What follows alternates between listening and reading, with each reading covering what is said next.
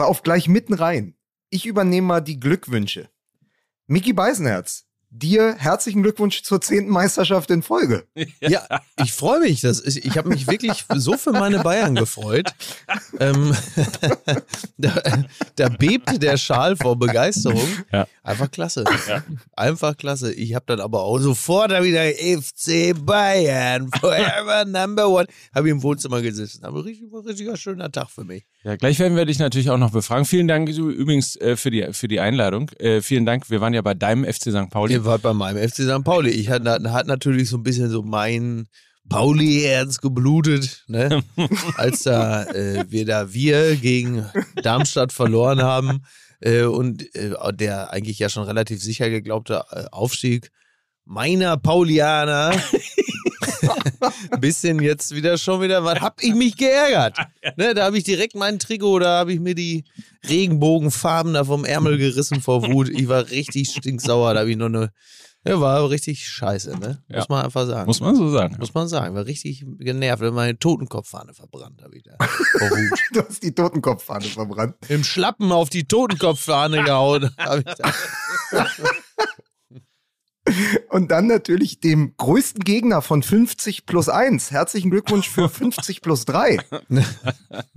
oh, Vielen Dank. Sehr ja, gut. Sehr schön. Sehr gut. Wow. Dankeschön. Das war Fußball MML für, für diesen Montag. Ähm, seid ihr denn gut aus diesem Wochenende gekommen? Wie geht es euch nach acht Stunden in der St. Pauli-Loge? Ja, äh, sehr gut. Ne? Es ja. war sehr schön. Unser Mike hat uns einen schönen äh, Geburtstag beschert. Also seinen Geburtstag hat er uns beschert. Ja. Ja, ich war ja, ich war ja äh, tatsächlich das allererste Mal im Stadion des FC St. Pauli, um ein Spiel zu sehen. Und äh, zunächst mal das Positive, die Kulisse ist ja wirklich toll, vor allen Dingen völlig absurd. Ne? Du bist da auf der Tribüne und blickst auf die Gegentribüne und äh, im Hintergrund siehst du das Riesenrad des Hamburger Domes. Das ist so deiner Rechten, da ist der Freefall Tower, links die, guckst du so zwischen den Tribünen durch, da ist dann sind die Leute auf der wilden Maus und so. Also völlig, völlig absurde Szenerie, ne? Ja. Kettenkarussell und so, ja, ne, toll. Apropos Freefall, ähm, wie hat denn der FC St. Pauli gespielt, Mike? Sag doch nochmal. ja, aber ist herrlich, ne? Also, also, ja, ist geil, ne? ist ein tolles Stadion, muss man wirklich sagen. Echt, wirklich, wirklich gut. Und ich finde auch wirklich, dass ähm, insbesondere Flutlicht, äh, dann Dom, die Lichter, äh, volles Haus, sensationelle Stimmung.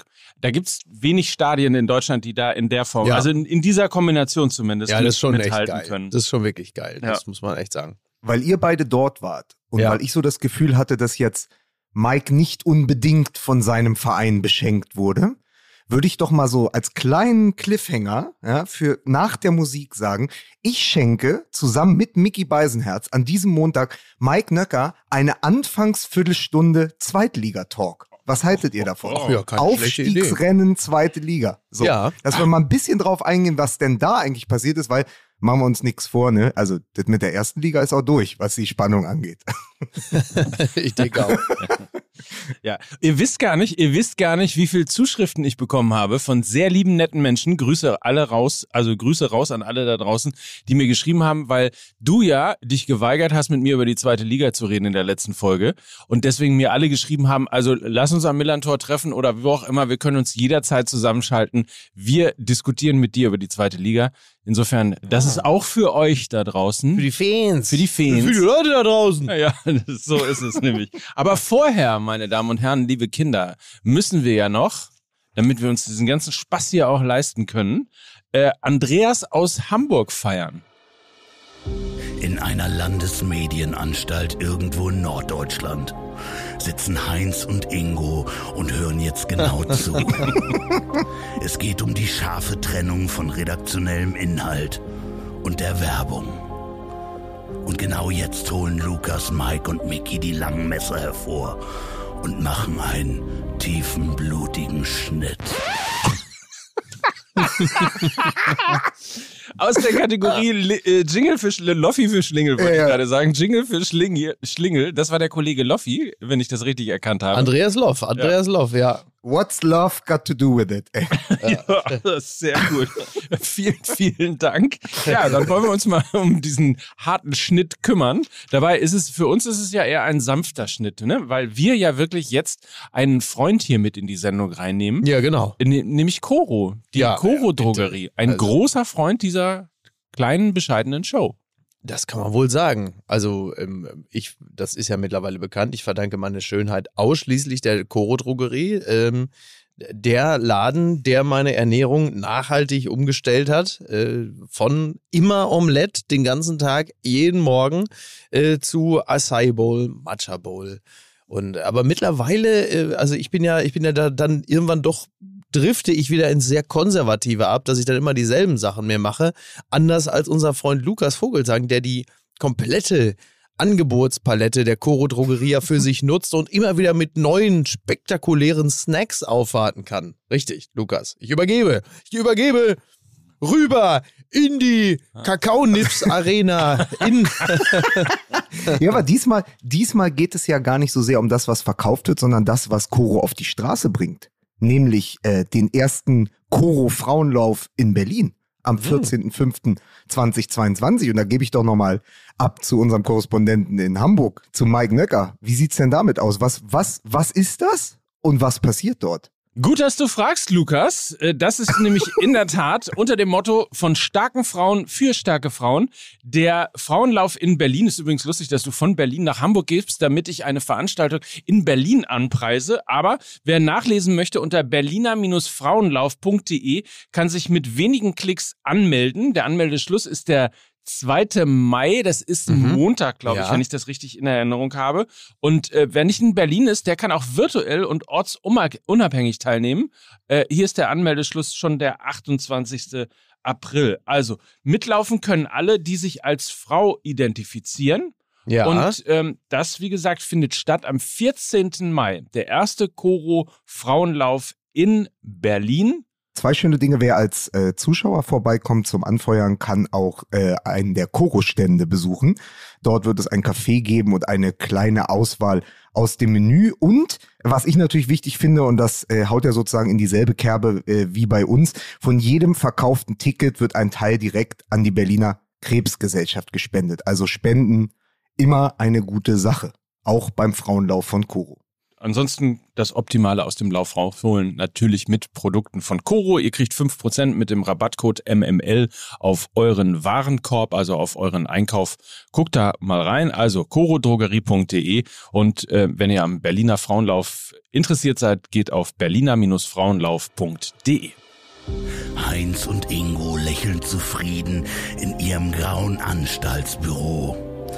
Denn sie haben zwar die Schlacht gewonnen, aber was jetzt kommt, liegt nicht mehr in ihrer Kontrolle. Denn hier endet die Werbung. ist überhaupt nicht klischeebeladen, oder? Nein, über, nein, überhaupt nicht. Übrigens, dass man, dass man sieht, Berliner Frauenlauf, so hieß das bis vor kurzem äh, noch, als Julian Reichelt noch Chefredakteur der Bild war und durch die Redaktionsräume ging, aber das ist ein, ein anderes Thema. Ähm, Lukas wollte noch mal ganz kurz auf Ian Robben zu sprechen kommen. Bitte. Ja, ich wollte, ich war, ich war ja vor zwei Tagen in Rotterdam, also ich habe ja gerade gedacht, der Einzige, der jetzt traurig in der Ecke sitzt, weil er nicht mitlaufen darf, ist Ian Robben. Ich war vor zwei Tagen äh, in Rotterdam und er hat ja tatsächlich vor glaube ich, zwei, drei Wochen am Rotterdam-Marathon teilgenommen und hat jetzt immer wieder Interviews gegeben, wo er, ja, der große Sprinter, äh, Zeit seiner Karriere jetzt gesagt hat, das war für ihn die größte sportliche Herausforderung und er musste, ich glaube, er hat knapp vier Stunden oder so gebraucht, man möge mich korrigieren, aber er hat gesagt, er musste zwischendurch spazieren unter gehen. Unter vier um Stunden, ja. Um die, wie viel? Ich weiß nur, dass es unter vier Stunden waren, also irgendwie ja, aber knapp, also ich glaube drei Stunden 54 oder sowas. Und er musste teilweise spazieren gehen. Er sagt, das war wirklich sportlich für ihn die größte Herausforderung, äh, da durch Rotterdam zu rennen. Weil, äh, aber es war auch irgendwie klar, dass dieser Mensch, dem sie ja immer sein, ähm, sein Trikot auf den Körper geairbrushed haben, dass der natürlich jetzt eine neue Herausforderung sucht. Ja. Und so jemandem äh, reicht ja auch Joggen dann nicht. Joggen oder Golfen oder so. Der muss dann gleich sagen, okay, ähm, schön Rotterdam-Marathon, also als nächstes wahrscheinlich äh, Ironman. Kleiner Tipp übrigens, äh, ziehst du dir in Rotterdam, ziehst du einfach ein Ajax-Trikot an, dann läufst du die 42 Kilometer in der Regel sogar unter einer Stunde. Ne? Muss man einfach sagen. Ja, einfach Aber mal ausprobieren. Aber, Sehr gute Idee. So, Marathon und so weiter, das hat mit Fußball nichts zu tun, wollte ich sagen an dieser Stelle. Deswegen äh, sind wir ja auch hier bei Fußball MML. Musik bitte.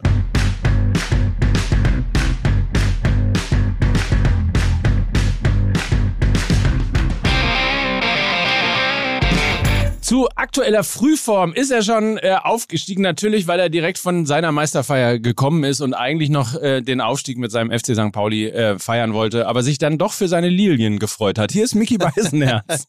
äh, St. Pauli, Stern des Nordens, du wirst nicht. Ja, äh, du, ich hab, also wenn man drauf ist wie ich, dann kommt man aus dem Feiern gar nicht mehr raus. Wahnsinn. Ich habe mich so für meine Hertha gefreut, dass der äh, Abstieg jetzt wahrscheinlich schon verhindert wurde. Ne? Ja. Wahnsinn. Ja. Deswegen äh, fragen wir gleich mal in Berlin. Hallo Berlin, wie geht's denn als äh, zukünftiger weiterer Bundesligist? Lukas Vogelsang. Sich so weit aus dem Fenster zu lehnen, äh, da bin ich noch nicht bereit. Ihr kennt ja den MML-Fluch. Ich sag mal, wir fahren jetzt noch nach Ostwestfalen und müssen punkten, aber ansonsten alles gut. Und hier ist er, äh, der Mann, der am Wochenende Geburtstag hat. Er ist mein Ironman. Hier ist Mike Nöcker. Vielen Dank. So, und damit können wir doch endlich mal diesen Wahnsinn hier auch starten, nach dem lustigen Vorgeplänkel. Ihr wollt wirklich über die zweite Liga reden. Ist das so? Ja. Nachdem die erste Liga mir wirklich äh, auch den letzten Rest äh, Emotionalität ausgetrieben hat, habe ich, als ich da in diesem Stadion war am Wochenende, gedacht, man, also nicht Mann, sondern ich müsste mich wirklich mehr für die zweite Liga interessieren, denn da ist es speziell ja auch oben echt, jetzt kommt das verrückte Wort, spannend. Äh, ja. Unausrechenbar. Es ist auch manchmal mehr Leidenschaft, finde ich. Ich musste mich erstmal emotional von der zweiten Liga distanzieren können, weil für mich natürlich über das die zweite natürlich. Liga sprechen heißt auch immer ein Zukunftsszenario malen. Und da ich jetzt einmal durchatmen konnte am Wochenende, was die Härte angeht, bin ich auch wieder bereit, in die zweite Liga eine Etage tiefer zu schauen. Und was man dort sieht, Mike hat ja recht, ist natürlich leidenschaftlich, ist unglaublich interessant und ist tatsächlich viel von dem, was der Bundesliga in Teilen abgeht. Ja. Fing ja am Wochenende schon an, wenn wir so ein bisschen chronologisch auch vorgehen. Äh, wir haben zwei sensationelle Spiele gesehen. Zum einen im Regensburg, äh, der Hamburger Sportverein, der sich von allen Nackenschlägen äh, immer wieder erholte und ähm, ja, im Grunde genommen wieder dran ist. Ähm, für mich sogar am das dransten. ist jetzt nicht, weil ich mit dem MML-Fluch kokettiere. Für mich sogar der klare Favorit auf äh, Platz drei und auf die Relegation im Moment gerade.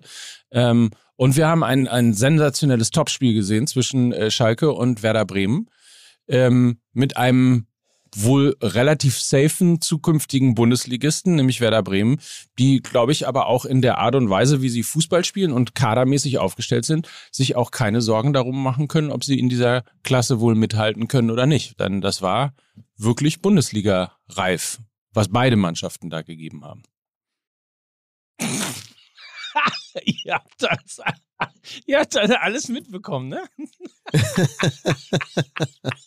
wenn ich mir selber sage, ich werde mich künftig mehr dafür interessieren müssen, dann impliziert das natürlich auch, dass ich derzeit natürlich noch nicht so richtig viel mitbekommen habe. Ich habe ja extra äh, für dieses Geschenk für Mike Nöcker mir heute Morgen nochmal alle äh, Zusammenfassungen angeschaut und natürlich auch am Wochenende einen Blick immer auf die äh, Blitztabelle und auf die Spielstände geworfen und muss ähm, muss natürlich sagen, es war sehr interessant, dass der MML-Fluch unter der Woche natürlich auch ganz woanders funktioniert hat, nämlich bei der Süddeutschen Zeitung und bei Spiegel Online, die den äh, Kollegen Ron Ulrich, früher bei Elf Freunde, mittlerweile, glaube ich, freier Autor äh, und überzeugter und natürlich auch ähm, äh, bekannter Schalker, Unterstützer, Schalker-Anhänger und glaube ich auch Hörer dieses Podcasts, liebe Grüße. Ron Ulrich durfte unter der Woche für Spiegel Online und Süddeutsche schreiben, was denn unter Mike Büstens alles gut läuft und warum die Schalker jetzt plötzlich Aufstiegsfavorit sind.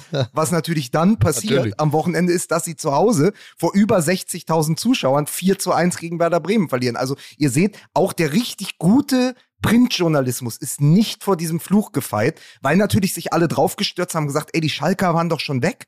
Dann kommt Mike Büskens, natürlich die Überzeugungs-, aber auch die Verlegenheitslösung für Schalke, aber natürlich der, der am meisten Schalke ausdünstet, wenn du Hüb Stevens nicht bekommst, weil der sagt, komm, ich mach's kein achtes Mal. So, dann kommt Mike Büskens, sagt, ich übernehme das für die letzten acht Spiele oder neun Spiele dieser Saison und dann gewinnen die die ersten fünf. Und das ist natürlich eine Riesengeschichte. Und dann ähm, ist es aber, glaube ich, dieses alte Ding gewesen, ähm, Form schlägt nicht immer Klasse. Und ähm, Werder Bremen ist einfach, hab mir nochmal den Kader angeschaut, ist einfach der beste Kader und die beste Mannschaft in dieser Zweitligasaison, weswegen sie dann eben auch mal den dann nicht mehr Tabellenführer Schalke 04 äh, distanzieren und in diesem Fall auch deklassieren können. Ja, aber deswegen äh, hat es mich auch so überrascht, dass dann so viele ähm, daraus dann ableiten wollten, dass der FC Schalke jetzt plötzlich, äh, dass der Aufstieg gefährdet sei oder als sei diese Niederlage gegen Werder Bremen so unfassbar, also überraschend. Ich meine, wir reden ja hier über einen Top-Club in der zweiten Liga mit Werder Bremen, also kann das mhm. natürlich durchaus mal passieren, dass man gegen diesen Club auch verliert. Das ist ja nicht äh, Sandhausen oder was weiß ich, sondern das Grüße, ist halt einfach. Grüße gehen raus nach Nürnberg. Ja. Grüße nach ja. Nürnberg. ja. Ach, sehr schön. Ja, äh, ja aber aber es ist, es ist ja auch so, du guckst dann, also sie hatten ja ein paar Ausfälle zu beklagen, auch die Bremer, aber du guckst halt trotzdem drauf, dann hast du das Sturmduo Duxch und Füllkrug. Ja, was der absolute Faustpfand ist für den Aufstieg. Dann Mitchell Weiser rotiert in die Mannschaft. Das hättest du vor sechs Jahren, als er den Swag aufgedreht hat, auch keinem erzählen können, als er erst Leverkusen, dann Hertha und so. Das war ja jemand, wo man dachte, naja, auf auf Dauer könnte der auch Rechtsverteidiger in der Nationalmannschaft werden. Der mhm. kommt jetzt halt bei Bremen für die Bank, wenn andere von der Bank, wenn andere gesperrt sind. Ähm, also die haben wirklich mit Bittenkurt, mit Weiser, mit Duxch, mit Füllkrug, mit Toprak. Das ist ja eigentlich von den Namen eine Mannschaft, wo man noch vor ein, zwei Jahren gesagt hätte, na, die könnten ja auch eigentlich im Mittelfeld der Bundesliga mitspielen. Mhm. Ja, absolut. Das werden sie dann ja im, im nächsten Jahr auch. Ja. Das, davon ja. gehe ich mal aus. Aller Voraussicht nach. Äh, Übrigens, das ist so lustig, dass du Sandhausen gesagt hast, ohne zu wissen, dass natürlich der erste FC Nürnberg, der auch noch eigentlich mit drin war und irgendwie auch noch ist ja, ja. im Rennen um Platz drei, äh, zu Hause den vermeintlich leichtesten Gegner am Wochenende hatte, nämlich den SV Sandhausen und dummerweise aber 2 zu 4 verloren hat. Das ist dann schon etwas überraschender, ja. Ja, aber das ist eben dann auch letztlich diese zweite Liga. Also man sagt ja immer oft darüber, äh, das ist die Liga, in der jeder jeden schlagen kann. Ähm, das, was jetzt im Moment gerade passiert, dieses teilweise Schneckenrennen da oben um den, um den Aufstieg, weil halt eben sich mhm. keiner wirklich absetzt, weil immer mal wieder es Nackenschläge gibt, weil St. Pauli nicht in Rostock äh, gewinnt oder eben nur eins zu eins in Sandhausen spielt. Übrigens äh, ist der SV Sandhausen der Verein, der gegen alle Top-Clubs mindestens unentschieden gespielt hat. Ähm, und das, das ist eben auch dieses, dieses Phänomen zweite Liga, was immer wieder eigentlich Jahr für Jahr stattfindet und was einen auch tatsächlich, ähm, ich natürlich irgendwie qua FC St. Pauli, ähm, ich habe ja nichts anderes als zweite das Liga. Ist, das ist ja? richtig. So, ja. aber ähm, so einen auch wirklich zum zum Fan werden lässt, muss ich mal sagen an dieser Stelle. Ja, ist ja auch ist ja auch geil. Das merkst du halt eben ja im Abgleich mit der ersten Liga, wie sehr man so etwas vermisst, dass man halt nicht zu Beginn eines Spieltages schon genau weiß, wie es ausgeht, sondern dass man denkt, okay, jetzt schauen wir mal, was der Spieltag so bringt es ist ja auch so interessant, dass ähm, Sandhausen als Chiffre, also für alle abstiegsbedrohten Erstligaklubs, da müssen wir nächste Saison nach Sandhausen. Das haben sich die HSV-Fans vor fünf, sechs Jahren gesagt, das haben sich die Hertha-Fans diese Saison die ganze Zeit gesagt. Gott, oh Gott, wir müssen ja dann nach Sandhausen. Das war ja immer das Zweitligaschiffre, weil man nicht wusste, wo das ist und weil natürlich eine Auswärtsfahrt nach Sandhausen nicht annähernd so interessant klingt wie einen nach München oder Köln. Mittlerweile ist aber die Auswärtsfahrt nach Sandhausen nicht nur zweite Liga, sondern eben auch ein Angstgegner für ganz viele, die dorthin müssen und sagen, okay, eigentlich haben wir da überhaupt nichts zu holen, weil die im Zweifel ganz schön eklig sind. So ähnlich wie auch Heidenheim. Also du hast ja da so Clubs in der zweiten Liga, die waren vor ein paar Jahren einfach noch schlechte Gags und sind heute halt echte wichtige Faktoren in dieser zweiten Liga. Also auch das berühmte Zünglein an der Waage. Ich glaube, der FC St. Pauli, ich ehrlicherweise weiß das Jahr nicht mehr genau, aber ich glaube, seit 2016 oder irgendwie sowas in Sandhausen nicht mehr gewonnen. Also da gibt's so ganz viele Phänomene, das war bei uns auch immer Erzgebirge Aue, da gab's auch nie was zu holen. Ja, ja. Ähm, so, also, also mit das, dem SV Meppen, das, das SV Meppen, das war immer das Chiffre für die zweite Liga. ja, das, das stimmt. Das ist, sind die jetzt in der dritten Liga? Weiß ja. ich gar nicht. Ja. Oder in der vierten? Naja, wie dem auch sein. Übrigens möchte ich noch mal eine Sache äh, oder, oder zwei Sachen, ähm, vielleicht ganz kurz noch mal, wenn wir über die zweite Liga reden, sagen. Zum einen, ähm, es bleibt weiter spannend. Also ich kann nur, äh, also auswendig im Kopf habe ich natürlich das Restprogramm vom FC St. Pauli. Ähm, denn als nächstes kommt der erste FC Nürnberg.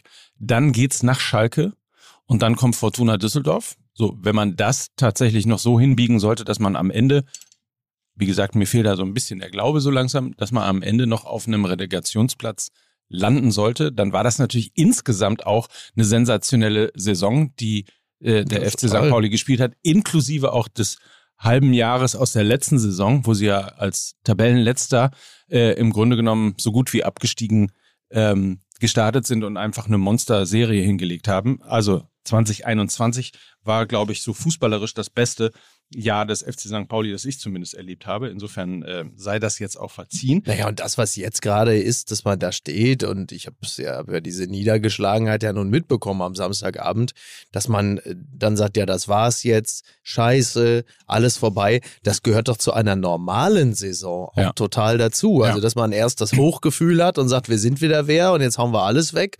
Und dass du genau solche Abende hast wie den Samstagabend, wo du sagst, ja, dann war es das jetzt. Also das ist ja nun ja. wirklich der, eigentlich der normale Lauf einer Saison, dass man genau dieses Gefühl der totalen Nieder- und Abgeschlagenheit tabellarisch empfindet und sagt, ja, dann war es das jetzt. Also das so, ist doch das Normale bei einem Fan. So witzig, dass du das äh, erlebt hast. Äh, am Tag, an dem der FC Bayern. Kramer starb. Achso, ja. der FC Bayern zum zehnten Mal hintereinander ja. deutscher Meister geworden ist. Also diesen totalen genau. Kontrast den wir ja auch irgendwie erlebt hatten, weil wir nebenbei das Spiel geguckt haben und es ja. war so, lief so nebenbei. Es war so das belangloseste Topspiel aller Zeiten. Naja, äh, genau, das belangloseste Topspiel aller Zeiten. Äh, Philipp Lahm, der deutsche Klassiker. Nee, das ist einfach wirklich, also, und äh, ich weiß ja noch am Samstag Nachmittag, so kurz vor 18 Uhr, da wollte ich mich noch mit einem Kumpel verabreden ähm, wollen wir das Spiel schauen, irgendwie in der Taverna Romana oder so. Und dann aber äh, umfing mich eine so bleierne Müdigkeit, äh, also individuell, aber auch äh, gesamtfußballerisch, dass ich mich dazu entschied, mich um 18.30 Uhr zu Hause in den Sessel zu setzen und ein schönes, ausgedehntes Nickerchen zu machen, anstatt den Klassiko, den deutschen Klassiko zu gucken. Und als ich dann wieder wach wurde, so gegen 19.10 Uhr, stand es bereits 2 zu 0 für die Bayern und ich dachte, ja, ja. gute Idee. Ich habe schon mal schön gepennt. Wie die Dortmunder Abwehr habe ich mir auch ein ausgedehntes Nickerchen gegönnt. Ja. Das war eine gute Idee. Nur in meinem Falle hat es dann nicht dazu geführt, dass irgendwie, also man ins Hintertreffen gerät, sondern ich war danach natürlich topfit für die Party meines Freundes Mike Nöcker. Ich weiß nicht, ob ihr mich jetzt einfach so, ihr könnt ja mal direkt mir ins Wort fahren. Hört ihr mich? Ja. Ja, perfekt. Jetzt haben wir keinen Delay mehr drin. Also, was ich eigentlich gesagt hatte, bevor ihr weg wart, da war Mickey ja wie Sagadu mitten im Topspiel Nickerchen gehalten. Genau. So, also, und ja. dann war ich weg. So, und jetzt, pass auf, jetzt können wir es ja nochmal versuchen. Ich hatte nämlich was vorbereitet extra für Mike, äh, nämlich ähm, ich weiß nicht, ob es am Ende zur Aufmunterung taucht, taugt, aber ich habe mich mal in den Zahlen der zweiten Liga umgetan mhm. und habe gefunden, dass am Ende die Teams hochgehen, die die besten Torjäger-Duos haben. Also oh. Schalke mit Terodde und Böter. Mhm. Terodde 25 Tore, Böter 10 Tore, macht 35. Duxch ah ja, das und, stimmt. Ja. So, Duxch und Füllkrug 19 und 16 macht auch 35. Das sind mit Abstand die beiden besten. Die werden auch direkt hochgehen. In der ersten so, Liga ist es anders. Da macht Lewandowski alleine die 35. ja, so ist es. Ja. aber dann, und hat aber mit Müller noch jemanden, der wahrscheinlich irgendwie 25 Vorlagen am Ende hat und trotzdem noch äh, zweistellig trifft. So, und dann hast du, und jetzt wird's interessant, dann hast du bei Darmstadt Philipp Tietz und Luca Pfeiffer, die kommen auf 29. Und bei St. Pauli, Burgstaller und Kieré die haben auch 29 zusammen. Und da wird sich entscheiden. Und ich sage, am Ende geht der auf den dritten Platz, der bei diesem Duo, bei jedem jeweiligen Duo die meisten Tore hat. Das sollten wir im Auge behalten. Und äh, vergesst mir meinen HSV nicht, ne? Der ist auch noch im Rennen dabei. Also das sind nur noch zwei oh, Punkte. Kommt der HSV kommt wieder der andere. Aber das bestätigt, das bestätigt ja meine These, weil die haben nur Glatze. Ja. Und dann kommt lange nichts. Mhm. So, die kommen nicht annähernd an diese Zahlen. Die, das fünftbeste Sturmduo äh, spielt, glaube ich, beim KSC mit 27 Toren. Ja, ja. So, das mal hier aus dem Schatzkästchen heraus, ne? Geil gemacht, muss ich mal sagen. Und um auch Mickey mit ins Boot zu holen, habe ich natürlich in dem ganzen Irrsinn auch noch eine Dortmunder Geschichte gefunden in der zweiten Liga. Nämlich. Ich bin ja Dortmund-Fan, ne? Also ja, ich stand weiß. jetzt. Doppelpacker Marvin Duksch mhm. ist wo geboren und wurde wo ausgebildet? In Mönchengladbach. bei der andere. Nein, der ist natürlich Dortmunder Junge, ja, kommt aus der Dortmunder Jugend und trifft dann bei seinem persönlichen äh, Ruhrderby zweimal gegen Schalke. Das ist die Geschichte des Wochenendes. Ja, ja das ist richtig. Ja, der ja, Dortmunder Junge, ne? Er hat auch beim FC St. Pauli schon mal gespielt äh, und hat natürlich dann auch prompt äh, gegen den FC St. Pauli getroffen, äh, zumindest im zumindest im Hinspiel. Ähm, naja, ich habe übrigens noch eine Geschichte, vielleicht, äh, die, wenn ihr mir den Raum noch gibt, das ganz kurz einmal zu erzählen. Ich war ja wenn ihr euch erinnert, in Rostock beim Spiel und habe ein bisschen berichtet, wie das so auf mich gewirkt hat. Das ist auf der einen Seite ein, äh, im Grunde genommen, ich habe es, glaube ich, das VfL Bochum äh, des Ostens potenziell genannt, was ah, ja. also für meine äh, vari äh, also für meine Verhältnisse ist das ein Monsterlob. Das wisst ihr alle, wie sehr ich irgendwie. Uh, da werde ich jetzt aber ganz hellhörig, dass du meinen VfL jetzt hier nicht. ne? So. Und mich dann halt eben auf der anderen Seite beschwert äh, über ähm, ja immer noch so sichtbare ähm, Fans, ich versuche es jetzt etwas vorsichtiger zu beschreiben, die dem rechten Lager zugeordnet sind, dass also die Assis, da sind. richtige Assis. So. Und für jemanden, der natürlich irgendwie auch aus äh, Hamburg oder aus St. Pauli kommt und dann im Stadion. Du kommst aus Gütersloh. Und Mike, dann, da brauchst du gar nicht drüber hinwegdünchen. Du kommst aus Gütersloh. So, jemand, der halt aus Gütersloh kommt und jetzt sehr lange oh. schon beim äh, in, in Hamburg wohnt, ähm, der, der ist natürlich mit auch als Fan vom FC St. Pauli auf den wirkt das etwas befremdlich, wenn dann plötzlich die bösen Onkels im, im, im Stadion spielen. Ja. Ähm, und das ganze Stadion äh, mitsingt. So, jetzt habe ich wahnsinnig viele Zuschriften bekommen, weil äh, interpretiert worden würde, als hätte ich äh, unter anderem alle Hansa-Fans als äh, Glatzen und Rechte äh, beschimpft. Das habe ich nicht getan. Mhm. Ähm, aber äh, nichtsdestotrotz gab es mit einigen äh, Diskussionen und stellvertretend sozusagen für alle, die mir geschrieben haben, möchte ich zumindest nochmal, um auch äh, Hansa Rostock und den Bemühungen von Hansa Rostock, sich eben dieser rechten Fanszene zu entsagen, ein bisschen Bühne geben, nämlich von Henning. Henning hat mir äh, geschrieben, wie gesagt, er fing an und sagte, ich habe alle beschimpft, da habe ich gesagt, habe ich nicht gemacht, bla bla bla. Mhm. So, und dann schreibt er, danke für die schnelle Antwort. So, jetzt aber.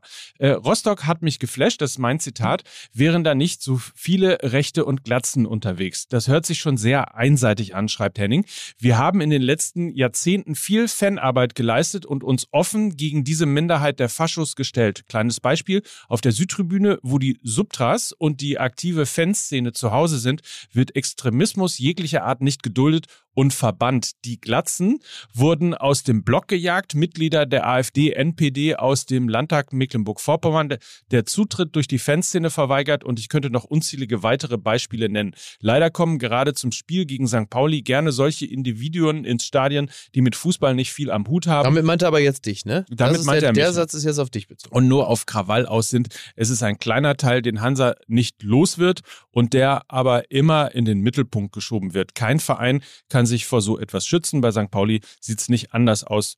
Äh, ich hoffe einfach und wünsche mir für die Zukunft eine selbstkritische und reflektierte Berichterstattung, in der die Trottel beider Seiten mal benannt werden. Ich gönne St. Pauli den Aufstieg in die erste Liga. Ich hoffe, dass sie es nicht mehr vergeigen. Schönen Abend und Grüße aus Rostock.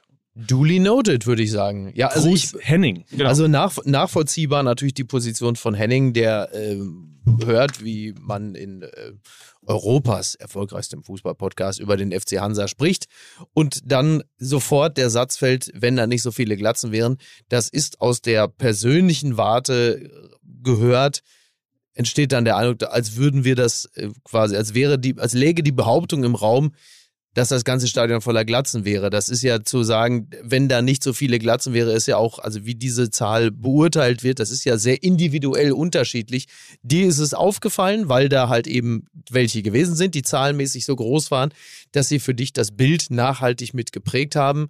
Für Henning ist es halt eben so, dass das natürlich eine Minderheit ist, die man aber nicht los wird, wie er ja auch gerade gesagt hat, ist halt immer sehr unangenehm, wenn in einem vergleichsweise neutralen Medium darüber äh, berichtet wird.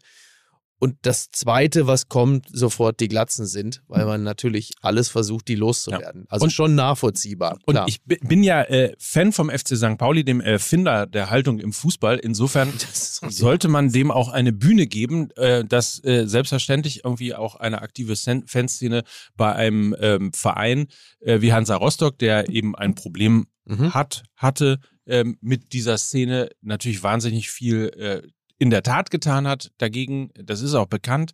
Ähm, nicht umsonst feine Sahne Fischfilet äh, Materia, alles auch ja eher aus dem ja, künstlerischen linken äh, Spektrum. Auch, so sagen. Ne? Ja. So, äh, die sich eben bekennen und äh, Hansa Rostock-Fan sind. Also insofern dem nochmal die Bühne bereitet, um das tatsächlich auch zu äh, gutieren. Und falls das äh, irgendwo zu einseitig äh, gewesen ist, was ich da gesagt habe, dann tut mir das leid. Es hängt natürlich in der Tat aber auch ein bisschen damit zusammen, dass es einfach so unfassbare Polizeipräsenz äh, dort auch äh, gewesen ist. Äh, ich habe von, von Polizeischutz für den Mannschaftswagen äh, bis nach Schleswig-Holstein äh, und, und so weiter und so fort äh, beschrieben. Also insofern, äh, das, da steht so ein Spiel natürlich auch unter ja. einem anderen Eindruck. Ja finde das aber auch vollkommen in Ordnung, weil du kamst ja aus dieser, äh, aus diesem Hansa Rostock-Besuch ja auch nie als Journalist zurück, sondern als Privatperson, die eine Beobachtung hatte. Ja. Und in dieser Beobachtung hast du gesagt, das ist mir aufgefallen. Und es ist nun mal so, und davon kann sich der Fußball nicht freimachen. Wir haben das ja gerade sehr oft als Thema, sei es Eintracht Frankfurt äh, auf Europareise, sei es die Hertha-Fans, die den Spielern die Trikots abnehmen.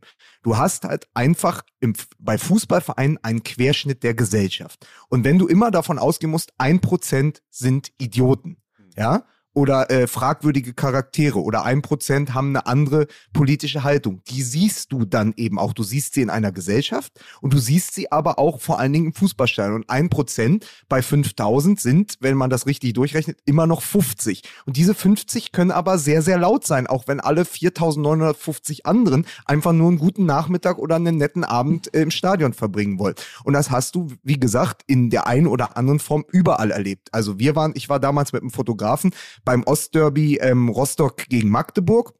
Und da sind wir dann auch, als wir noch nach Warnemünde gefahren sind, sind wir auch in so eine Gruppe reingeraten, die Stahlkappenschuhe und Quarzhandschuhe dabei hatten und die, wo wir dann auch relativ äh, froh waren, dass wir da heil durchgekommen sind, weil wir uns dort nicht sicher gefühlt hatten. Das ist passiert in Rostock und trotzdem war der Rest des Tages eine schöne Auswärtsreise mhm. äh, an die Ostsee und ins Ostseestadion. Das gleiche ist mir und einem Kollegen während der Buchmesse in Frankfurt passiert. Da haben wir noch äh, gegen Leverkusen auf den letzten Drücker Tickets für den Fanblock von Eintracht Frankfurt bekommen und weil die uns nicht kannten, wurden wir beäugt. Und irgendwann äh, kam eine der Gestalten auf uns zu und das habe ich euch, glaube ich, schon mal erzählt und hat immer so auf mich und meinen Kollegen gezeigt, wechselseitig und hat dann immer so die Zeigefinger beider Hände aneinander äh, geditscht so mhm. und wollte uns äh, zu wollte uns zu verstehen, sag mal, seid ihr Homos, ja?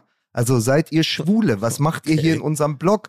So, und gleichzeitig sangen dann ein paar Leute, äh, sie stehen auf Schwänze und nicht auf Busen, die Fans von Bayer Leverkusen. Ihr erinnert euch an diese Geschichte. Ja, ja, ja. Und, trotz, ja, und trotzdem ist wegen diesem einen Charakter und vielleicht drei, vier seiner Freunde und noch irgendwie äh, 300 Leuten, die äh, Schwänze und Busen singen, ja nicht der gesamte Frankfurt-Block homophob. So, man muss halt immer ja. sehen, ja, die gibt es, es gibt die Tendenz, es gibt die Rechten hier, es gibt die Homophoben da, äh, es gibt die Krawall- und Be äh, Gewaltbereiten und man hört die, die sind einfach sichtbarer, die sind hörbarer und trotzdem muss man immer wieder sagen, und das machen wir in diesem Podcast ja auch, das geht natürlich nie für den ganzen Fanblock und nie für die ganze Fanszene. Und deswegen finde ich das sowohl richtig, dass du diese Beobachtung mit in diesen Podcast bringst und sagst, du hast dich da nicht wohlgefühlt und du fändst Rostock besser ohne diese Fans und gleichzeitig aber genau die Replik auch von dem Fan, der sagt, ja, aber auf der anderen Seite der Tribüne. Ja, beides richtig und beides hat auch Platz und muss, also muss nicht Platz, aber beides hat Platz im Fußball und beides wird, werden wir auch so in diesem Podcast immer wieder besprechen, dass wir sagen,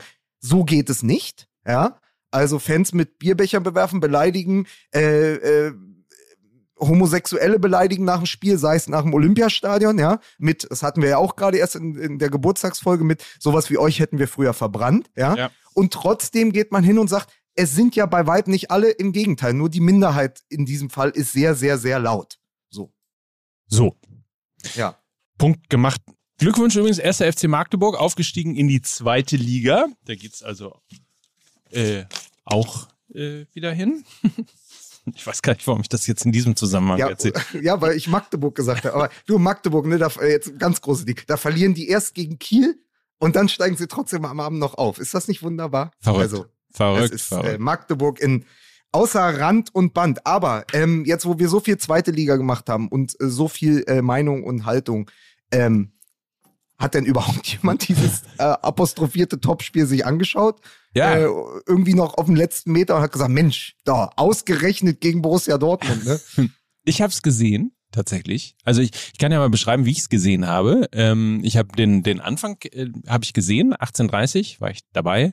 Und ähm, dann habe ich ja um 19.30 Uhr irgendwann mit Ewald Lien zusammen äh, FC St. Pauli TV moderiert und dann lief das die ganze Zeit so weiter und ähm, ich also so viel Augen verdrehen wie zwischen Ewald und mir habe ich, glaube ich, in der Sendung noch nie erlebt, weil wir natürlich nebenbei immer auf diesen äh, Monitor geguckt haben und immer dachten so, ja, was ist denn jetzt? So, wo, wo ist denn jetzt der Tabellenzweite, der dem Tabellenersten nochmal versucht, ein Bein zu stellen? Wo ist denn ja. der letzte, die 15, die, die fünf Prozent, die man ja später beim Spiel dann auch vermisst hat?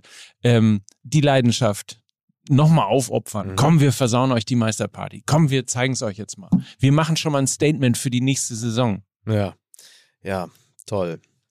also was, was, was mich wirklich begeistert hat, an dem Spiel war eigentlich nur die eine Szene und zwar, wie Nabri den Ball runtergenommen hat mit dem oh. Oberschenkel, wie er den Ball einfach äh, ja. wieder. Das war wirklich so gut, so toll, richtig exzellent, fantastische Technik. Das hat mich begeistert. Da dachte ich, ach geil. Mhm. So, es hat mir gut gefallen. Was ich wirklich ein bisschen schade finde, ist, ich hätte mir gewünscht, das habe ich dir am Samstag auch schon gesagt, ich hätte mir sehr, sehr, sehr gewünscht, dass dieser gesamte Spieltag so in Dortmund im Stadion stattgefunden hätte. Dass die Bayern im Dortmunder Stadion die Meisterschaft klargemacht hätten, dass sie auf dem Rasen in Dortmund so gejubelt hätten. Das ähm, ist klar, für die Dortmunder Fans natürlich absolut beschissen, wobei selbst die wahrscheinlich, so wie ich die meisten einschätze, gesagt hätten, ja, genau. Das hat noch gefehlt, so als i-Tüpfelchen auf diese ja. Kacksaison. Ähm, das hätte ich gut gefunden, dass so vor den Augen von Watzke und Co. im Dortmunder Stadion, dass die Bayern da die Meisterschaft klar gemacht hätten, inklusive dem ganzen Zirkus. Mit Dab, mit Dab, mit, mit Dab, so dass man sagt, ja, so, dass man nochmal ganz klar sagt, so jetzt guckt euch diese Scheiße an. Ja. Zehnte Meisterschaft am Stück, guck mal, wie sie hier feiern, wie sie ja. sich freuen. Habt ihr jetzt, was ihr wolltet? Na, seid ihr jetzt zufrieden? Ist es nicht genau das, worauf wir die ganze Saison hingearbeitet haben? Ja. Ja, ey. Man kann das ja weiterspinnen, ne? Sie sind dann ja, glaube ich, zum Nobel-Italiener in München gegangen, um da zu feiern. Wenn das in Dortmund gewesen wäre, hieß es also Vapiano. Vapiano. Selbstverständlich. Vapiano. Selbstverständlich. ähm, wo immer noch auf dem einen Platz dieses kleine eingravierte Messingschild äh, R. Weidenfeller ist, ne? Bei Vapiano. Damit da nicht wieder einer seine Jacke drauflegt und sagt, ich sitze jetzt hier. Ähm, ja, äh, das ist doch wirklich, das ist doch, ich meine, ist natürlich klar, ne? Ne, für Nagelsmann wird es natürlich jetzt schon eng. Also äh, erst zu diesem Zeitpunkt der Saison äh, Meister werden, das ja. ist natürlich, äh, das, so geht es natürlich nun nicht. Ne? Nee. Das muss man sagen. Ist ja schon fast Mai. Also das ist ja irre. ja. Ne? Das ist, äh, da wird es jetzt. Ist eng. das die schlechteste Meisterschaft in, in den letzten zehn Jahren? Aber die Meisterschaft ist doch der ehrlichste Titel. Aber so. jetzt, jetzt, gerade weil wir auch Geburtstag gefeiert haben, jetzt denken wir mhm. mal kurz zurück an die ersten zwei Jahre Fußball MML. Da ja. weiß ich noch, da war gerade die sechste Meisterschaft. Ich war der kleine Pup. da war die fünfte Meisterschaft ja. gewonnen, die sechste ja. und die siebte. Und dann ja. sagte ich irgendwann zu euch, das weiß ich noch ganz genau, naja, aber jetzt kommt doch die Umbruchsphase. Ja. Dann, pass auf, dann verlassen doch Robben und Ribery die Bayern. Und Lahm und Schweinsteiger sind ja schon weg. Und überlegt mal, ohne diese Flügelzange. Genau. Ja, dann haben die ja, dann haben die ja, werden die ja ihrer, auf, aufgrund des Alters dieser Spieler ihrer größten Waffe beraubt. Wie sollen die das jemals ausgleichen, Richtig. wenn Robben und Ribery weg sind? Antwort, Serge Gnabry. Ja, ja, ja, total. Die Antwort, äh, die Antwort holt dann eben den Ball äh, nach diesem Befreiungsschlag mit dem Knie runter, hat auch genug Zeit, weil wer sich mal wieder verschätzt hat, Julian Brandt, ja, ich sag's an dieser Stelle nur, Deutsch, der deutsche André Schürle. Und ähm, so, und dann hast du die Antwort. Gnabry, Coman und die Spieler, das, ist ja nahtlos weitergegangen. Ey, allein diese eine Geschichte. Äh, Kingsley Coman ist seit der Saison 2012, 2013 Fußballprofi. Der hat in jeder Saison eine Meisterschaft geholt. Ja. Der ist, der ist immer Meister geworden. Also ich glaube vorher mit Paris äh, und dann kam er zu den Bayern, hat einfach nahtlos weiter und, und mit Juventus, glaube ich. Der kam genau, mit Juventus. Juventus. Ja. Der hat immer eine Meisterschaft gefeiert, ist zu den Bayern gegangen und dann sagte doch äh, Thomas Müller noch, äh, äh, also mit einem, ich würde schon sagen, mit so einem Seitenhieb an die Dortmunder, das ist nicht langweilig, das ist herausragend. Ja, so, wenn der, wenn der Commander jede, jedes Jahr die Meisterschaft feiert. Ja, und das sind halt die Geschichten. Du hast plötzlich diese Flügelzange und noch Sané, der ja mittlerweile schon so einen halben Zehner spielt und so. Die Bayern haben einfach diesen Umbruch durchmoderiert. Also es ja, ist ja, schon die zweite, es ist diese zweite Generation. Aber sie haben ihn, sie haben ihn, sie haben ihn äh, so durchmoderiert, äh, dass dazwischen aber auch immer die Möglichkeit gewesen ist, ähm, selber Meister zu werden. Also wie nochmal, seitdem Guardiola weg ist, bestand äh, innerhalb von fünf Jahren dreimal sicher die Möglichkeit, Meister zu werden. So und da ähm, war halt niemand da. Die Dortmunder nicht. Ähm, äh, Leipzig zum Glück auch nicht. Also da, in, da ist ja niemand gekommen, der gesagt hat, ja, dann nehmen wir es halt. Und am Ende haben die Bayern gesagt, ja, Leute, wenn keiner von euch will, wir, wir können, also wir kennen das, wir wissen, wie man die Meisterschaft feiert, dann machen wir es halt wieder. Und äh, du musst aber, also als sie zum Beispiel Leute geholt haben, wie Hernandez für 80 Millionen beispielsweise. Also als sie immer wieder auch aufgerüstet haben mit großem monetären Aufwand, da haben wir ja häufig gedacht, ach du Scheiße, jetzt beginnt die Zeit der nächsten großen Bayern-Dominanz. Die ist in dem Sinne aber gar nicht wirklich eingetreten, sondern auch die hatten durchaus ihre Probleme, was die Integration neuer Spieler angeht und die, die, die Formation eines neuen Bayern-Monolithen, das gab es in dem Sinne ja so mhm. gar nicht. Das war ja, das waren teilweise keine besonders tollen Saisons nach Bayern-Standards und den Bayern-Standard hat Guardiola gesetzt, was die Dominanz innerhalb der Liga angeht. Und trotzdem hat es kein anderes Team geschafft, ähm, diese, dieses, in dieses Bröckeln hineinzugehen und zu sagen, ja gut, dann holen wir uns jetzt die Meisterschaft, wenn eure Transfers nicht so gut funktioniert haben, wie ihr euch das vorgestellt habt. Das Interessante ist ja übrigens, dass äh, jetzt auch, was den Umbruch angeht, den Lukas gerade beschrieben hat, ja der Sportvorstand vom FC Bayern, Hassan Salihamidzic. Wie heißt er? Brazzo. Bitte. Ja, ja. genau. Dass der den gerade beschriebenen Umbruch mhm. sehr dominant durchgeführt hat, aber immer noch derjenige ist, der als Sportvorstand eher in der Kritik steht eher nur so halb ernst genommen wird. Während du auf der anderen Seite in Dortmund jemanden hast, nämlich Michael Zorg, der quasi übers Wasser gehen darf in, in Dortmund. Äh, obwohl, über den Phoenixsee. Über den Phoenixsee gehen darf, genau. äh, obwohl Jesus, er, so sieht Zorg der Jesus vom Phoenixsee. Obwohl er es nicht geschafft hat, in den letzten zehn Jahren eine auch nur im Ansatz sozusagen äh, konkurrenzfähige Mannschaft gegen die Bayern aufzustellen und sich immer versteckt hat hinter dem Satz, ja, die haben ja auch 200 Millionen oder 300 Millionen mehr zur Verfügung. Ähm, das finde ich nur in dem Vergleich der beiden, also insbesondere jetzt, wo Zorc jetzt ja auch ja. seine letzten drei Spiele noch vor sich hat, ja. ähm, finde ich das finde ich das ganz interessant, wie eigentlich äh, so unterschiedlich zwei Personen, der eine bei einem erfolgreichen und der andere bei einem weniger erfolgreichen mhm. und trotzdem aber reziprok bewertet werden. Ja. Aber, aber, weil die Bayern natürlich einen anderen Standard anlegen an ihren Sportdirektor als die Dortmunder, weil ja. Hassan Salihamidzic wird nicht daran gemessen, ob er die Meisterschaft holt. Also da muss man dann eben auch mal die Dortmunder im Schutz nehmen. Wenn Bayern so weit weg ist von Dortmund, dass die Meisterschaft in der Bewertung des Trainers und in der Bewertung des Sportdirektors fast egal ist, ja. sondern es am Ende darum geht, warum haben wir nicht auch den Pokal gewonnen? Wie können wir uns fünf Dinger gegen Gladbach fangen? Und wie zur Hölle können wir gegen den siebten oder achten aus La Liga aus Spanien im Viertelfinale der Champions League ausscheiden? Weil, un, also nach dem bayerischen Mir an mir Selbstverständnis, gehören die unter die besten vier in Europa. Halbfinale in der Champions League ist Pflicht. So, und daran wird äh, Salihamidzic gemessen und deswegen auch anders bewertet. Und das zeigt ja eben dann doch diesen horrenden und großen Unterschied zwischen den beiden Vereinen. Dass natürlich jeder Dortmunder und jeder neutrale Fan auch denkt, ey, warum schaffen die nicht einmal diesen Umbruch, dass sie eine Mannschaft gegen die Bayern ins Rennen schicken, die Meister werden können? Und die Bayern sind schon wieder auf einem ganz anderen Planeten unterwegs und sagen, naja gut, die Meisterschaft, die ist ja eh Pflicht. Genau. Ja, im Selbstverständnis der Bayern ist das ja auch der total richtige Ansatz so in eine Saison zu gehen und zu sagen, ja, also das ist ja wohl das absolute Minimum, hier Meister zu werden. Hat, hat, hat Lukas jetzt ernsthaft ein, ein hier bei Fußball MML ein, ein populistisch und äh, völlig unausgewogenes Zitat und eine These genommen und sie journalistisch sauber filetiert und in, in sie müssen immer beide Seiten äh, sehen. Hat es wirklich gemacht, oder? Das ist, ja, aber ich, ja, ist ein Problem, das Sie haben, Herr Vogelsang. Sie wollen über beide Seiten hören. Ich wollte aus dieser dunklen Gegenwart, und ich verstehe einen Dortmund-Fan Mickey Beisenherz an einem Stand Abend jetzt. des Topspiels, ja. der sich in seinen Ohrensessel setzt, ja. ja und einfach ein Nickerchen macht wie Sagadu, ja. wenn man auf diese Mannschaft guckt. Ey, es ist Topspiel gegen die Bayern. Du kannst noch mal irgendwie zumindest ein Zeichen setzen.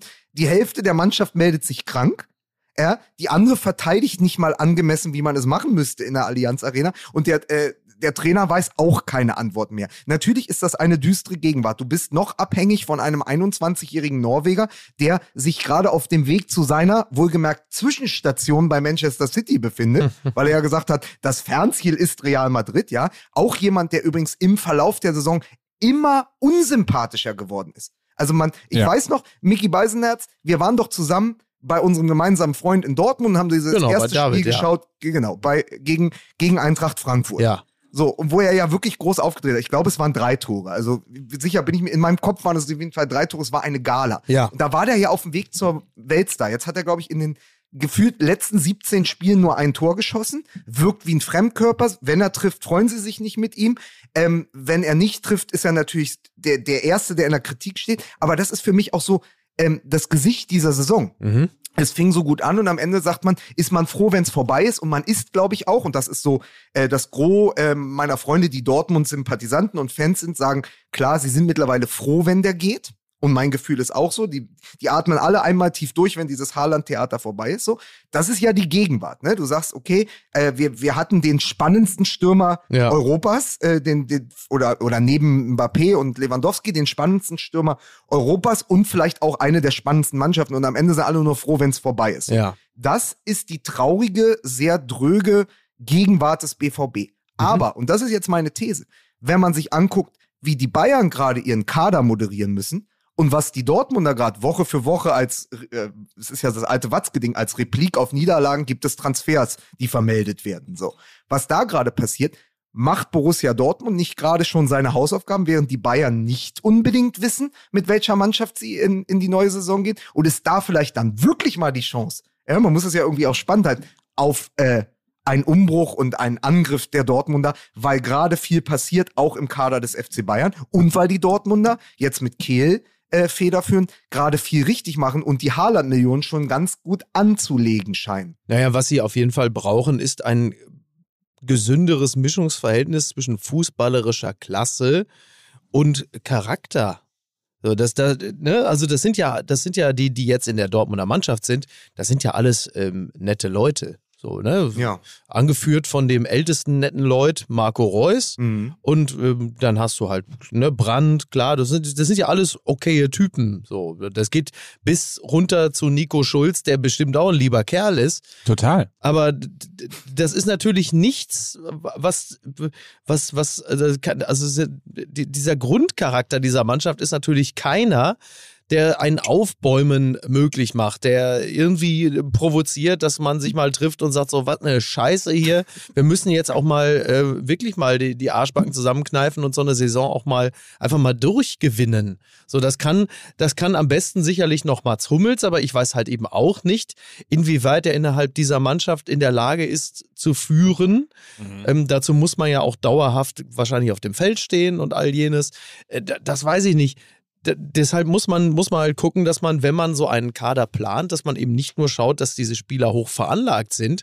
Das, äh, das können ja viele. Ich, das ist immer das, was ich, was ich jetzt auch wieder, als wieder jemand in Dortmund aufs Feld kam, ein, ein junger Spieler, da hieß es dann, ja, das ist eine Investition in die Zukunft. Ja, sie investieren so viel in die Zukunft, dass sie aber nie mehr die Gegenwart immer im mhm. Blick haben. Ja. Du hörst andauernd immer nur, es ist eine Investition in die Zukunft und es, es klingt auch deshalb so, so technisch und so fiskalisch, weil es vermutlich auch genau darum geht, dass man in die Zukunft investiert, indem man junge Spieler hat, die kann man dann wieder verkaufen. Aber es geht nie um die Gegenwart. Es geht nie darum, in der Gegenwart eine solche Mannschaft auf das Feld zu schicken, die qua Charakter und äh, technischer und fußballerischer Fertigkeiten in der Lage ist, eine Meisterschaft zu gewinnen. Und daran mangelt es. Und das muss berücksichtigt werden, wenn man eine Mannschaft zusammenstellt, die in der nächsten Saison so wettbewerbsfähig ist, dass man da oben dann auch wirklich dauerhaft angreifen kann und nicht immer wieder da vom Feld geht und sagt, ja, heute, da waren wir insgesamt nicht gierig genug. Wie häufig ich die Scheiße schon gehört habe, ich kann es nicht mehr ertragen. Das war auch ein Riesen, ein Riesenerbe ne, von Klopp, diese Gier, die er ihnen hinterlassen hat. Ja, dieses, ja. dieses Trauma der, der, der fehlenden Gier. Ja, aber ist es, ich setze sogar noch einen drauf wenn du immer nur in die Zukunft investierst, wird die Vergangenheit immer schwerer wiegen. Also das, das, das, das multipliziert sich. Also die, es ist ja im Moment, dass du eigentlich investierst du die ganze Zeit in die Zukunft und die Vergangenheit wird, lastet immer schwerer auf den Schultern. Zehn Jahre Bayern-Dominanz, diese große Sehnsucht nach Klopp, dieses Wir waren doch mal wer, ne? Vor, vor 25 Jahren Ricken Lupfen jetzt, wir haben die Champions League gewonnen, wir waren im Champions League-Finale 2013. Ja. Weil das ist ja das, woran sich die Gegenwarts-Borussia immer messen lassen muss, genau. dass da mal was war, ja. dass man mal ein ernsthafter Konkurrent war. Und wenn du dann immer nur sagst, ja, aber in einem Jahr oder in zwei Jahren und wenn der Bellingham 21 ist und wir den anderen Stürmer aus der Schweiz noch holen, von dem ihr ja jetzt noch gar nichts wisst, ja, dann haben wir wieder eine äh, titelfähige Mannschaft. Das erdrückt dich ja irgendwann. Und ja. das erdrückt natürlich auch und betäubt diese Gegenwart, weil du immer nur entweder den Schulterblick machen musst, was war denn mal da? Der Typ mit der äh, glänzenden Kauleiste und vorne sagst du, naja, aber nächste Saison kommt doch Adeyemi und der schießt dann 20 Tore. Und dann wird, geht der natürlich schon wieder mit einem unglaublichen Rucksack in diese Saison, weil er jetzt plötzlich der neue äh, Haaland sein muss. Ich mache mal einen kleinen Cliffhanger jetzt für den äh, Rest mhm. des kleinen Talks hier noch. Erstens ja. ähm, glaube ich, dass der Umbruch oder die neue Kaderplanung in Dortmund etwas gegenwartsbezogener ist, als es in der Vergangenheit der Fall gewesen ist. Und zuerst gehört bei Fußball MML mhm. Deutscher Meister 2023. Aha. Oh. Der VfL Wolfsburg. Ich habe wieder nichts verstanden. Deine Leipziger. Ja, mein, oh, Mikis Leipziger. Mikis ah, Leipziger. da freue ich mich. Endlich. Die Bullen, meine Bullen. ich würde gerne direkt den Gedanken aufnehmen, weil Mike ja was sehr Richtiges gesagt hat. Wenn die Dortmunder wieder in ein Umbruchsjahr gehen und die Bayern wissen ja Stand jetzt nicht, ob Gnabry bleibt, Sie wissen nicht, ob Lewandowski bleibt. Ja? Äh, Süle haben sie schon an den BVB verloren. Da kann man natürlich geteilter Meinung sein, ob das jetzt ein Verlust ist. Ich sage, ich glaube, auf die Länge einer ganzen Saison wird es einer sein. Das mhm. heißt, die müssen ja auch ihren Kader neu zusammenstellen. Also da geistern ja auch eine Menge äh, Namen durch den Äther. Deswegen würde ich sagen, in diese Lücke kann natürlich ähm, RB Leipzig stoßen, weil sie ja jetzt auch gezeigt haben, wozu sie fähig sind, wenn der Trainer äh, und das System zu dem Kader passen, der natürlich einfach großartig ist. Ähm, also man muss, man muss kein Fan sein von dem Projekt RB Leipzig, aber welche Art von Spieler dadurch in der Bundesliga spielen und ja, was ja. sie teilweise ausgenommen jetzt gegen diese Niederlage im Rückspiel gegen Union, im Pokalrückspiel gegen Union, ähm, man muss schon sagen, also da, da ist ja viel Qualität auf dem Platz. Und ich weiß nur nicht, ob das für alle Fußballromantiker dann der sensationelle Ausblick ist. Und darüber sprechen wir auch schon seit Jahren. Mensch, nach zehn Jahren FC Bayern, endlich hat RB Leipzig die Meisterschaft geholt. Also das, das wird wahrscheinlich nicht die Reaktion dann nächstes Jahr sein. Nein, aber es zeigt natürlich, äh, dass man eben doch gegen, gegen das Geld ein anderes, also das ist jetzt, ich, also. Ja, ne? nee, es ist so. Faust auf Faust, Geld gegen Geld.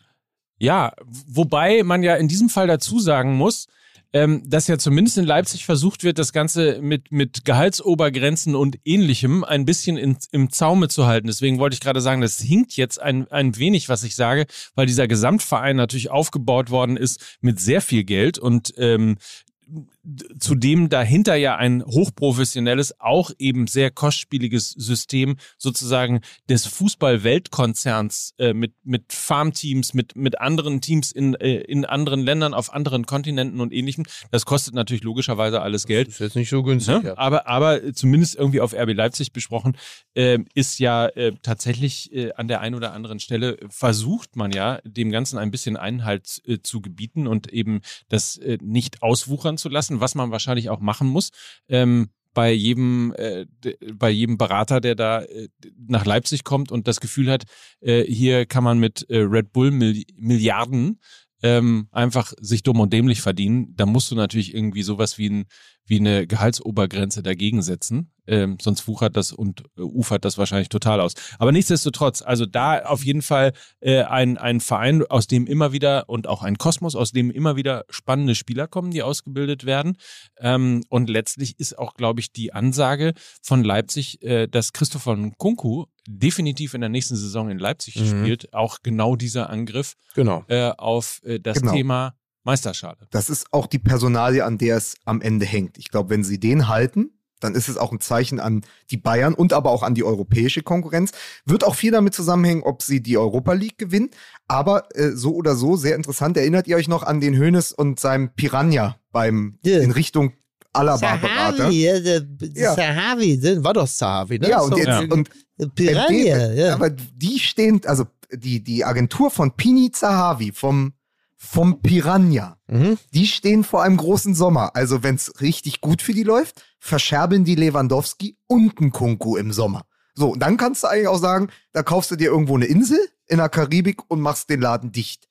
Weil das ist natürlich Wahnsinn, dass sie ausgerechnet diese beiden Spieler äh, unter Vertrag haben. So, ja. da, ist, da stehen eine Menge. Schöne Menge Grüße Geld. an Mino Raiola. Ey. Ja. Das hat er quasi jedes Jahr. Ne?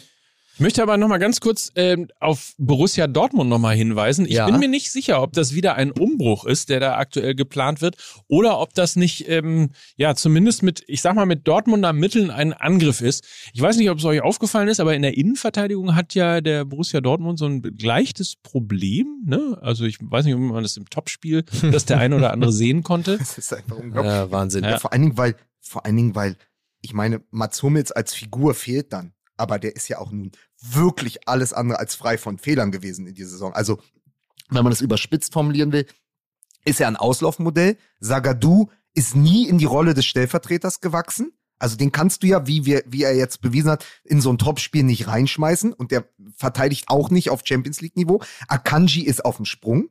Äh, und natürlich ist es dann, wenn man davon ausgeht, Hummels macht vielleicht noch eine Saison, Akanji ist im Sommer weg, Sagadu ist, äh, spielt nicht die Rolle, die sie von ihm vor zwei, drei Jahren erwartet haben. Ja, und dann ist es natürlich nicht so schlecht, wenn du die potenzielle äh, Innenverteidigung der deutschen Nationalmannschaft ja, Wobei Schlotterbeck jetzt am äh, vergangenen Spieltag äh, auch nicht so richtig gut ausgesehen hat, muss man auch. Es war also im Grunde genommen schon in Dortmund-Form, möchte man sagen. Nein, aber tro trotzdem äh, klingt natürlich Schlotterbeck, Hummels und Süle ähm, ja, ja, klar, nein, ne? das ist gut. Erstens das ist klingt gut. das, erstens ja. klingt das, zweitens äh, ist das ja auch system, systemisch ganz gut funktionierend, weil das sowohl als Zweier-Innenverteidigung als auch als Dreierkette spielen kannst. Ja. Ähm, so, und dann ist äh, Adeyemi auf dem Weg zu Borussia mhm. Dortmund. Und vielleicht Sascha Kalajdzic von so. VfB Stuttgart. Was übrigens meine absolute Wunschlösung wäre für die Neuen. Also wenn. ist doch geil. Was eine Mischung. Also, Adeyemi ja. und Kalajdzic, wenn du dir das jetzt vorstellst, so als, als Sturmduo in Anführungsstrichen, wäre doch ganz cool. Also kann man sich doch gut vorstellen. Dann spielt Jamie Bino Gittens, von dem wir alle das nur war die Investition noch, in die Zukunft. Genau. Von dem wir alle nur noch dieses, äh, diese Saison nicht wissen, wie er richtig ausgesprochen wird. Richtig. Ähm, spielt schon dort. Ähm, wir haben offensichtlich mit Tom Rote jemand, so, so wie man hört, der auf der linken, äh, auf der linken Seite an alte äh, Schmelzerzeiten äh, herankommen kann und ja. erinnern soll. Ähm, und dann wird's tatsächlich schon eine relativ coole Mannschaft. Und ja, ist trotzdem eine Mannschaft, die wahrscheinlich, wenn die Bayern ernst machen, äh, im entscheidenden Spiel in München richtig. doch wieder vier bis fünf Buden. Ja, also ist, ja. ist leider so, weil die Bayern werden auch ihre Antwort finden auf ihre Abgänge und ähm, deswegen, es ist so, es ist natürlich so ein bisschen Kaffeesatz lesen, aber ich habe trotzdem so das Gefühl, die Dortmunder machen ihre Hausaufgaben ganz gut gerade. Die Bayern haben wirklich viel Internes auch aufzuarbeiten. Also ich glaube, dass die eher äh, hint, also so zu abseits des Platzes und hinter den Kulissen gerade einen Kampf führen. Da ist nicht so ganz klar, was will eigentlich Oliver Kahn? Was ja. will Salihamidzic? Wie funktionieren die miteinander? Ist das, sind die sich am Ende eher so spinnefeind, wie es Rummenigge und Hoeneß am Schluss waren? Welche Rolle spielt Nagelsmann? Der übrigens, und das als letzten Satz äh, zu den Bayern vielleicht, eine unglaublich großartige erste Saison ähm, als Trainer gespielt hat. Äh, auch wenn er in der Champions League ausgeschieden ist, auch im Pokal. Aber der musste unglaublich viele Krisen wegmoderieren mhm. Corona, die ganze Ka äh, Causa Kimmich äh, mit der Impfdiskussion und die ganze Krise. Und überall saß immer Nagelsmann vor den Sponsorenlogos und musste sich dazu verhalten. Und das hat er unglaublich gut gemacht. Nochmal, der ist 34 Jahre alt. Der kommt zu einem Top-Club wie dem FC Bayern und macht eigentlich nur Krisenkommunikation im ersten Jahr und hat das bei allem Hass, der über ihm auch ausgekübelt wurde. Und manchmal ist er halt nicht der lässigste Typ. Äh, Longboard, äh, da seien die ha Harley und das Longboard mal einfach an die Seite gepackt.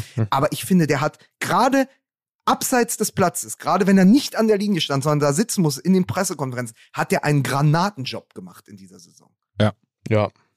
So, das muss man eben auch mal in dieser, in diese Bewertung mit einfließen lassen. Und sie haben eben diesen Nagelsmann und sie werden die Spieler haben. Und ähm, ich glaube tatsächlich, dass die äh, Meisterschaft natürlich wieder über die Bayern geht in der nächsten Saison und dann eher RB Leipzig der Konkurrent ist. Ähm, und die Dortmunder aber trotzdem eine Mannschaft haben werden, die, ähm, glaube ich, eine andere Einstellung an den Tag legen kann, weil sie auch mit anderen Mitteln dann ausgestattet ist, fußballerisch. Ja, und weil sie auch dann den Fokus, glaube äh, glaube Adeyemi ist dann zum ersten Mal irgendwie seit langer, langer Zeit äh, dann auch mal ein Spieler, bei dem es nicht wieder heißt, äh, wie lange bleibt er in Dortmund? Äh, hallo, herzlich willkommen, wie lange bleibst du?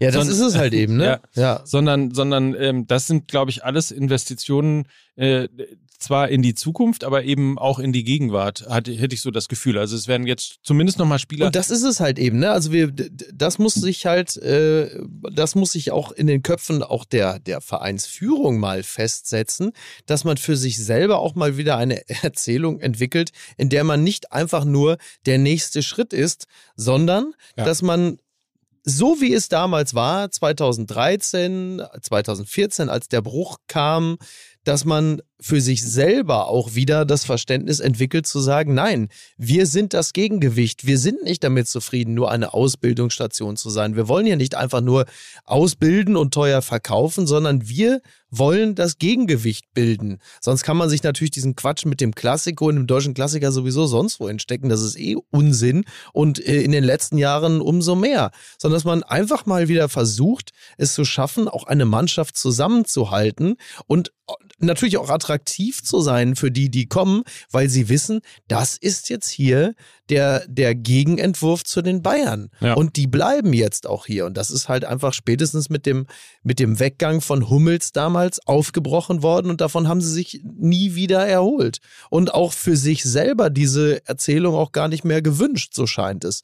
Und solange sie da nicht wieder hinkommen, da bist du halt eben, ne, Fisch und Kopf, solange das nicht so ist, werden sie auch nicht erfolgreich sein. Zumindest nicht so erfolgreich, als über den Standard Champions League hinauszukommen. Aber vielleicht brauchst du am Ende auch einen Transfer aus der Führungsebene heraus. Also natürlich, Zorg geht jetzt, aber ebenso wie die Bayern irgendwie, glaube ich, intern auch erleichtert waren, dass die Figur Uli Hoeneß nicht mehr in der Funktion auf der Tribüne sitzt, wären bei Dortmund auch nicht wenige traurig darüber, wenn Aki Watzke irgendwann nicht mehr da als, ja, ja. als Chef sitzen würde, weil ich glaube, ähm, das ist auch so jemand, der ist, da ist sehr viel Besitzstandswahrung ja. in dem, was Aki Watzke macht, Klar. dieses Präsidiale, das ich ihm auch nicht abnehme. Äh, da muss er eben auch sagen, ey, vielleicht muss man da auch mal durchlüften. Ja, das ist, ist der natürliche Lauf der Dinge. Mhm. Klar, ja. Ich wollte eine Sache noch zum Abschluss fragen, wie ihr, genau, wenn ihr das auch mitbekommen weg. habt. Ich habe nämlich ja, in fünf Minuten einen Termin zum Kaffee trinken. Ähm, Ach was? Ja, sicher. Wahnsinn. Ähm, ja.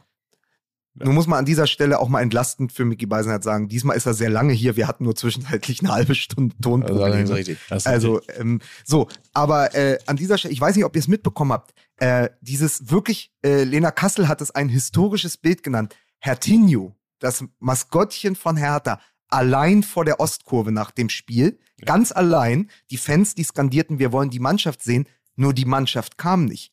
Weil die gesagt haben, als Reaktion darauf, ihr nehmt uns unsere Trikots weg, dann kommen wir beim nächsten Heimspiel nicht mehr in die Kurve. Habt ihr das mitbekommen? Ja, ja natürlich. Ja. Also selbstverständlich, Props gehen raus, großer Applaus. Ja. ja. Kann ich nur unterstützen. Total. Äh, Finde ich eine sensationelle Reaktion äh, der Mannschaft von Hertha. Ja. Ähm, und habe gedacht, ja, genau richtig. Genau so muss man es machen. Genau. Ja, und war Herr Tinio allein vor der äh, Ostkurve auch, war das der klassische Bärendienst? Jetzt, aber mal, dazu müsste man jetzt wissen, ob ist Herr Tindio, ist es ein ja, Bär? Ja, es ist ein adipöser Vampirbär, äh, der ah, 2001 in Brasilien zur Welt gekommen ist. ähm, aber äh, und ich wollte, ich wollte nur ganz kurz sagen, und noch etwas, und das sind die, äh, wie der Berliner sagt, die kleinen Kniffe im, äh, im Abstiegskampf für den Klassenerhalt. Äh, Magath hat den Spielern verboten, dass sie in den weißen Heimtrikots spielen, weil ja, das ja. die Trikots waren, die ihnen abgenommen wurden. Und er hat sie gegen den VfB Stuttgart in den dunklen Auswärtstrikots spielen lassen, weil er gesagt hat, das ist jetzt euer Trikot, damit haben wir in Augsburg gewonnen, damit äh, gewinnen wir auch hier. Ohne die so. toxischen Trikots quasi. Ja. Ne? ja. Und, gut, und deswegen habe ich euch zum ganz zum Abschluss wirklich einen fantastischen kleinen Text mitgebracht. Ja, genau. Liest doch jetzt noch einen zehnminütigen Nein. Text. Ich los pass auf. pass auf. Und du wirst dich freuen am Ende, dann wirst du dich bei mir entschuldigen, Mickey Beisen. Natürlich. Felix Magath aus dem weil er, er hat ja sein 500. Spiel als Trainer bestritten am mhm. Wochenende mit Ach, dem ja. Sieg gegen den VfB Stuttgart. Und ein Sky-Kollege hat mir folgendes, äh, folgenden Text zugespielt aus dem HSV-Meisterheft von 1982. Felix Magath mit Bild und dann folgender kleiner Text darunter. Felix Magath hält im Sporthotel Quickborn, dem Trainingslager des HSV, den Flipper-Rekord. Hat außerdem eine Vorliebe für Rockmusik. In seinen Regalen stehen über 500 Langspielplatten. Oha. Als er einmal verletzt war, ging er lieber zu einem Van Morrison-Konzert als zum Bundesligaspiel seiner Mannschaftskameraden im Volksparkstadion. Sehr bewusster Familienvater. Bei der Geburt seiner Tochter Victoria war er in der Klinik und fotografierte. Im Spiel fährt er allerdings oft aus der Haut. Sein Lieblingsschimpfwort Blindfisch. das ist aber schon wieder schön. Ist toll, oder? Mir, ja, ich, Lukas, ich, ich hab's immer gesagt, der Magath-Effekt, der kann's noch. Ja. Der haben kann's erst, noch. Haben wir doch sofort gesagt, als der vorgestellt wurde. Haben wir gesagt, Alle Mann. anderen haben sich das ja, Maul zerrissen. Freddy genau. Bobic, bester Mann. Genau. Riesenidee. Ja. Ne? Ja, haben wir sofort gesagt. Das Deine war Hertha. Meine Hertha. Ich ja. bin so froh, dass sie gerettet ist. Meine Hertha. Hör ja. auf jetzt, ey. Wir brauchen äh, noch einen nein, Punkt die Hertha in Ostwestfalen. Die Hertha ist gerettet. Hertha ist das heißt, gerettet. Ostwestfalen. Ihr, ihr ja. seid miese Schweine. Aber, äh, um nochmal zu sagen, Bedway Bernd hat ja. sowohl auf Hertha als auf Augsburg gewettet. Ah. Ja. Ja, so ist er. Hat sich die Taschen voll gemacht im Abstiegskampf. Ja. Wahnsinn. So ist er. Wahnsinn. So, ich muss mit Schluss machen, erwartet Leute, jetzt jemand auf mich. Leid, mit dem Leid anderer Leute Geld verdienen, das ist ekelhaft, muss man mal sagen an dieser Stelle. Das ist richtig. So, gut. Dann möchten wir ganz kurz noch darauf hinweisen, äh, nach dem MML-Festival, so heißt das, ne? Das große MML-Festival ja. hier, 80.000 in Hamburg sind dabei.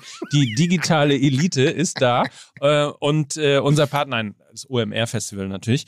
Ähm, da treten wir auf, aber danach Danach öffnen wir uns und nur, nur um es schon mal vorsichtig anzuteasen, danach öffnen wir wieder unseren Dropshop, unser ja. Merchandising. Es kommt, es kommen neue Produkte von Fußball MML, so. die was, ich glaube, das darf man schon verraten, mit Sommer zu tun haben. Mhm. Mm. Und es wird geil. Das wird geil. Ja, also seid schon mal äh, jeden Tag, am besten jeden Tag auf Fußball MML äh, gehen und äh, ständig den Browser immer neu und äh, aktualisieren und gucken, wann es denn endlich losgeht. Der Merch Drop bei Fußball MML. Das wird toll. Juhu! So, jetzt ist aber mal Feierabend hier. Jetzt ist Ende hier im Gelände. Ne? Der, der äh, zukünftige Staatsfeind Nummer eins. Kann man sagen. Ja. I did it my way. ich lasse hier einfach laufen, ey. Ja. Wenn Schön. Boris Schröder köpft. Schön was. Ja. Fand ich? Schön mit wem, wem, ne? mit wem bist du denn jetzt hier Kaffee? Mit Buttmann. Ich gehe jetzt mit Buttmann einen Kaffee trinken. Der sitzt jetzt da, weil ich gesagt habe, 10.45 Uhr. Das heißt, ist das Hans-Jörg Butt, nur er macht das wie Udo Lindenberg und nennt einfach alle Mann hinten? Ne? Genau, genau okay. so ist das. Ja, Buttmann. So, ja, in diesem Sinne, habt eine schöne Woche. Vergesst das Daily nicht. Jeden Morgen frisch und neu beim Podcast-Händler eures Vertrauens mit Lena Kassel. Und äh, ansonsten, euch eine schöne Woche. Am Wochenende geht's weiter. Zwischendrin haben wir ja ein bisschen Champions League und so. Und Eintracht Frankfurt natürlich supporten. Oh und, hier, Mann. und hier deine, deine RB Leipzig spielt ja auch in der Euro. Oh, meine Bullen. Ja, das ist auch ein Satz. Ne? Das ist ein, was er, was er, Klingt was aber auch wie so ein Mafia-Part, wenn er sagt, meine Bullen. Ne? Und äh, Fußballfans mit Blick auf die nächste äh, Bundesliga-Saison. Scheiße, die Bullen. Ne? Das ist, ja. so, so, können wir jetzt? Ja. Tschüss. Dieser Podcast wird produziert von Podstars bei OMR.